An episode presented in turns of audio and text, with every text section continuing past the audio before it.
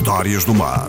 Uma abordagem às profissões, às atividades económicas e às viagens marítimas. Histórias contadas na rádio por gente do mar. Para ouvir na Antena 1. As histórias do mar, desta vez no Caniçal. Mestre Jorge, bom dia. Como é que se chega a mestre de uma embarcação de pesca de atum? Passa para tripulante, moço pescador, eh, pescador, tem que teve de ir aqui, agora é aqui na Madeira, mas antes era no continente. A carta contra mestre, mestre e mestre largo, fim da casa. E depois seguir a carreira para a frente. Já É muito difícil tirar essa, essa digamos que ao fim e ao cabo é- é uma licença. Foi na, na bem, teve três, sete meses para tirar mestre e contramestre e sete meses e meio para tirar mestre largo. Empedrou-se ali para Alger.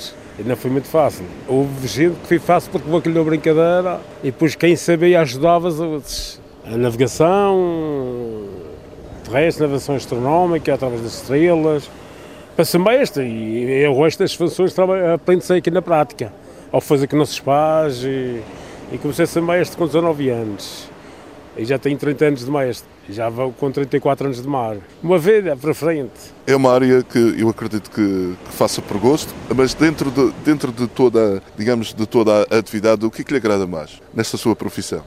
Eu, eu, para mim, agrada tudo. Quando tudo está bom, quando há peixe, quando há sede. Agora, quando está mau tempo e não há peixe, este rapaz nunca assustou-se no mar, mas eu já assustei-me assustei várias vezes. Já vi duas vezes a morte para frente. E fui bem perto da Madeira. Vindo de Peniche para baixo, fomos lá e se lavar a os barcos, que não havia que instalar. E apanhamos um temporal, um furacão, 180 a 200 km, aqui em Canal da Madeira e, e, Continente. E quando chegamos aqui, a pior parte ia baixar aqui o Solarense. Tivemos 6 horas para ser nesta água, este canal do Solarense e Leixão. Para chegar aqui ao sul, tivemos 6 horas a romper aqui. E nunca trabalhei no mar com colete vestido e essa vez teve de, de abrigar meter num colete. Que vi as coisas num, num barqueiro de madeira. Agora este barco que eu trabalho, já é de febre, já se aguenta melhor, mas também eu também estava...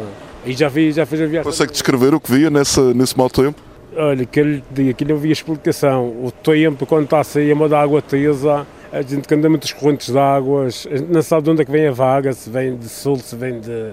Era muitas vezes, era um, um homem, meu pai, no leme, era no acelerador, quando forma a vaga vinha, não dá para virar a barca contrária, quando a vaga vinha era preciso arriar, antes partir-se o barco, e a parte da frente do alpendre da casa de leme partiu-se toda.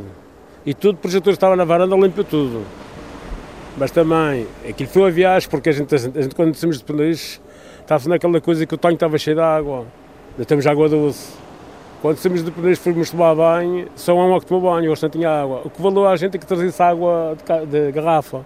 A nossa viagem foi água e pão. E era para a gente fazer dois dias, duas noites, e fizemos seis dias e seis noites. Desde fazer 60 horas, fizemos 170 horas. E eu dizia que não voltava mais a mar, depois da Magar interna não voltava mais a mar, mas lá foi. A cabo de 15 dias fui buscar o barco lá em Lisboa, que era o Bui do Conizal. Muito obrigado por ter falado para a Antena 1 e boa sorte para a sua profissão. Aqui é obrigado.